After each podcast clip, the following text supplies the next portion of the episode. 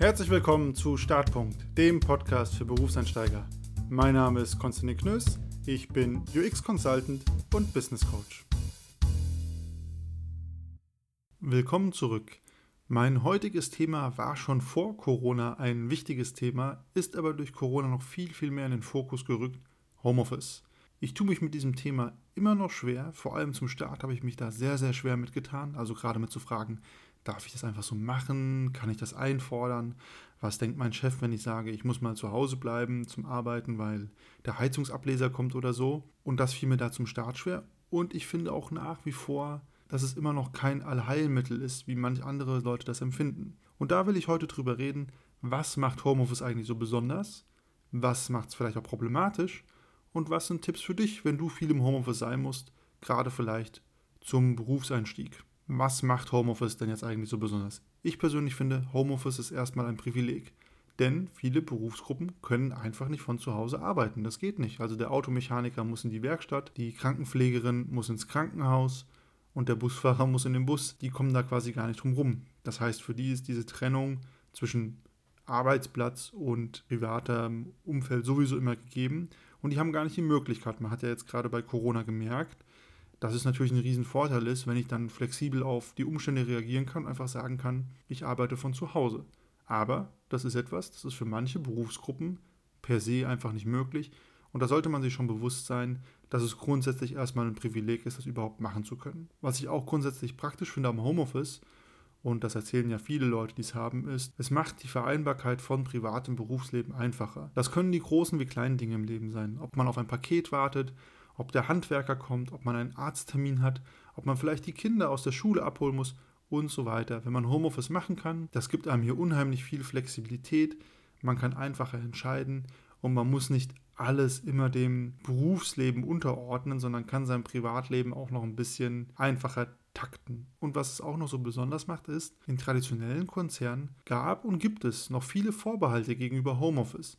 So nach dem Motto, da arbeitet dann doch niemand. Wenn ich will, dass die Leute die nächste Netflix-Serie durchgucken, dann kann ich denen ja direkt Urlaub geben. Wie kann ich denn hier meine Mitarbeiter kontrollieren, wenn die zu Hause sitzen und so weiter. Also da zeigt sich auch schon so ein bisschen, manchmal gibt es da so einen Clash mit der Firmenkultur und der Flexibilität und auch dem Vertrauen, das notwendig ist, damit Leute im Homeoffice sein können und dort arbeiten können. Das sind erstmal die Dinge, die das Homeoffice besonders machen oder die dafür sorgen, dass es so einen ganz eigenen Vibe hat und einem ganz eigene Möglichkeiten bietet. Darüber hinaus gibt es natürlich auch noch ganz pragmatische Faktoren. Wenn ich im Homeoffice bin, habe ich keinen Pendelweg, ich spare Zeit am Tag etc. Also es gibt schon einige Gründe, die Homeoffice besonders machen oder auch vorteilhaft machen. Es gibt meiner Meinung nach aber auch einige Dinge, die ich sehr problematisch am Homeoffice finde und weswegen ich finde, dass Homeoffice kein Allheilmittel ist. Und ich persönlich hätte auch ungern einen Homeoffice-Arbeitsvertrag, wo ich dann jeden Tag meiner Arbeitszeit zu Hause sitze. Denn zum einen finde ich diese Vermischung von Arbeit und Freizeit, die trotz allem mit Homeoffice einhergeht, sehr, sehr schwer. Es gibt auch diesen berühmten Spruch, arbeite ich zu Hause oder lebe ich auf der Arbeit?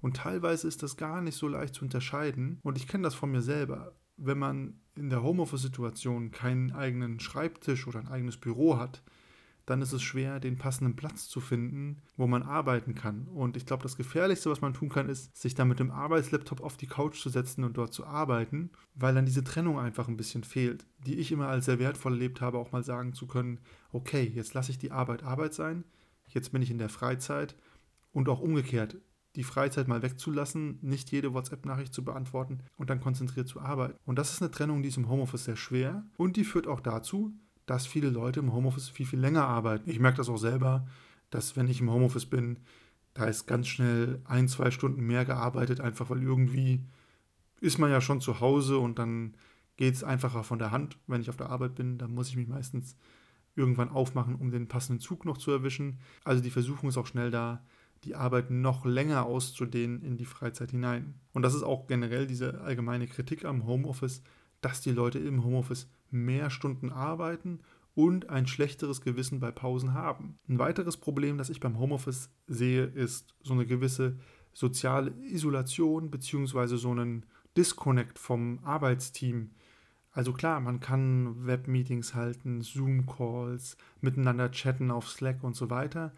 Aber ich finde, das hat immer noch eine andere Qualität, als wenn ich zusammen im Office mit den Leuten sitze und auch mal ganz spontan einen Spruch drücken kann oder was mithören kann, wo sich Leute drüber unterhalten oder einfach zwei Schritte um die Ecke gehe und jemandem über die Schulter gucke, was er oder sie da gerade macht. Das hat eine andere Qualität, das ist spontaner, das ist unmittelbarer, das macht nochmal was und man lernt sich auch ein bisschen besser kennen, wenn man nicht immer nur auf dem Monitor starrt und Videos von den Leuten sieht. Und ich finde, das ist die Herausforderung, wenn man ausschließlich im Homeoffice ist, da auch eine menschliche Beziehung mit den Kollegen aufzubauen, die auch tragfähig ist für eine längere Zeit.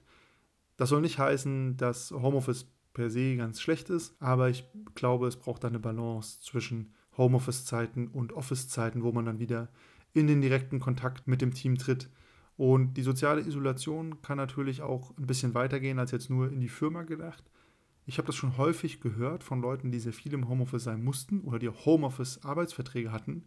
Die haben gesagt, sie mussten sich zwingen, vor die Tür zu gehen. Die hatten irgendwann richtig viele Tage am Stück, auch noch vor Corona, wo sie nicht aus dem Haus gegangen sind, wegen dem Homeoffice.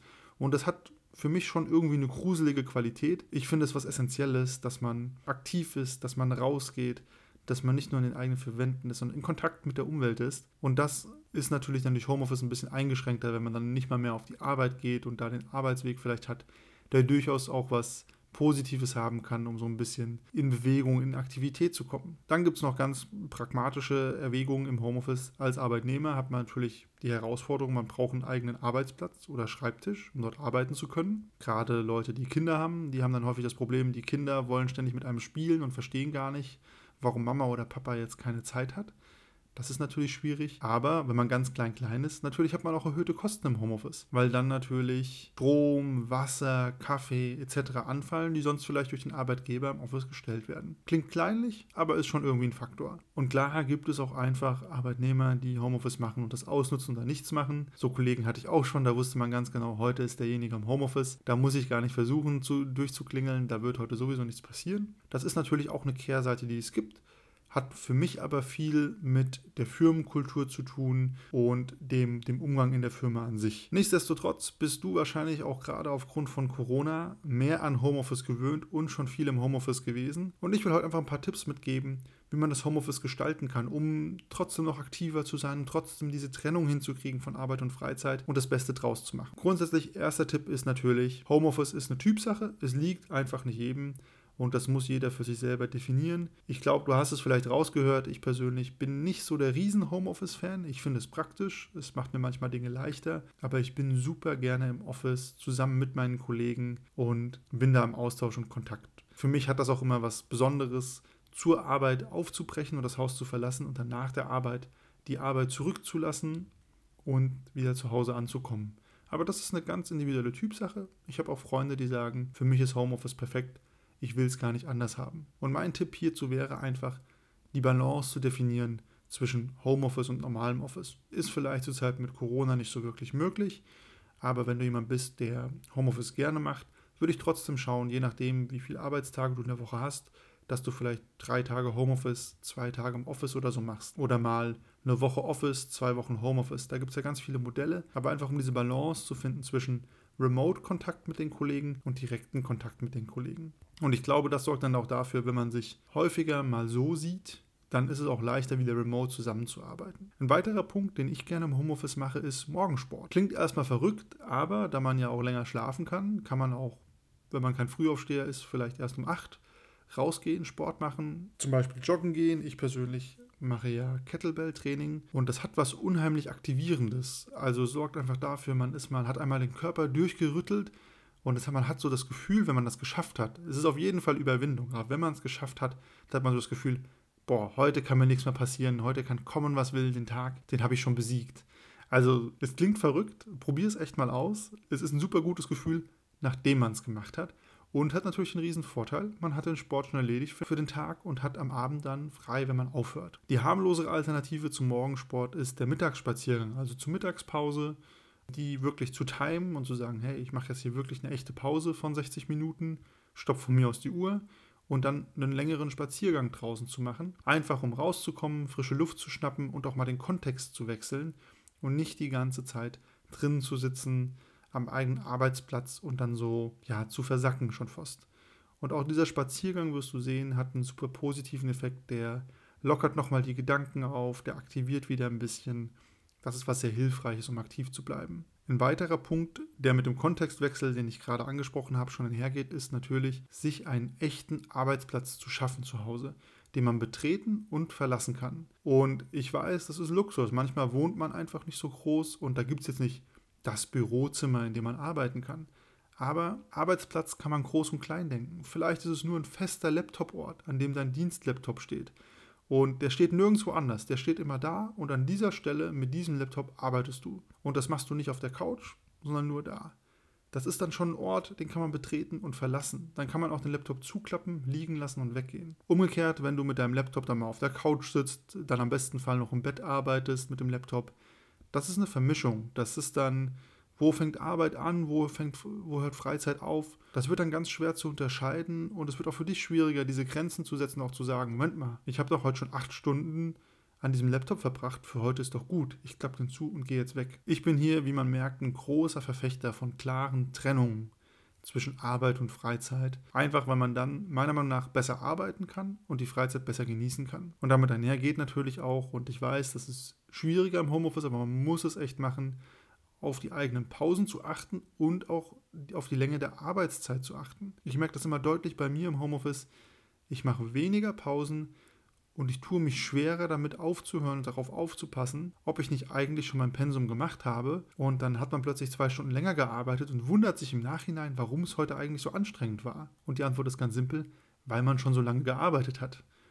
Im Office wäre man schon längst gegangen, zu Hause bleibt man halt noch sitzen. Und ein weiterer Punkt, der ganz beliebt ist, den wirst du auch in jedem Karriereratgeber zum Thema Homeoffice lesen, ist so, zieh dich ordentlich an im Homeoffice. So, keine Jogginghose im Homeoffice etc. Ich bin da hin und her gerissen, denn ich trage sehr gerne Jogginghose und ich sehe es gar nicht ein, mich fein zu machen, um dann zu Hause zu sitzen. Aber was durchaus stimmt ist, dass Kleidung eine gewisse Wirkung hat. Also wenn du zum Beispiel daran denkst, wenn du einen Anzug oder so ein Business-Kostüm trägst, das macht ja was mit dir. Also wenn ich einen Anzug trage, einfach durch die Art, wie der geschnitten ist, durch den Stoff, da richtet man sich irgendwie auf, man ist aktivierter, man ist so ein bisschen gepusht. Ich will damit nicht sagen, dass man sich jetzt im Anzug zu Hause vor einen Laptop setzen muss. Hm, ganz im Gegenteil.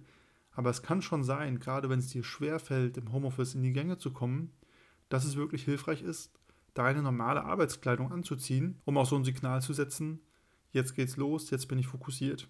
Aber wie gesagt, ich habe da leicht reden, ich trage auch im Homeoffice Jogginghose. Was sind deine Erfahrungen mit Homeoffice und Remote-Arbeiten? Und, falls du gerade gestartet hast im Job, wie war es jetzt als Berufseinsteiger direkt remote zu starten und gar nicht die Möglichkeit zu haben, das Team vielleicht direkt kennenlernen zu können?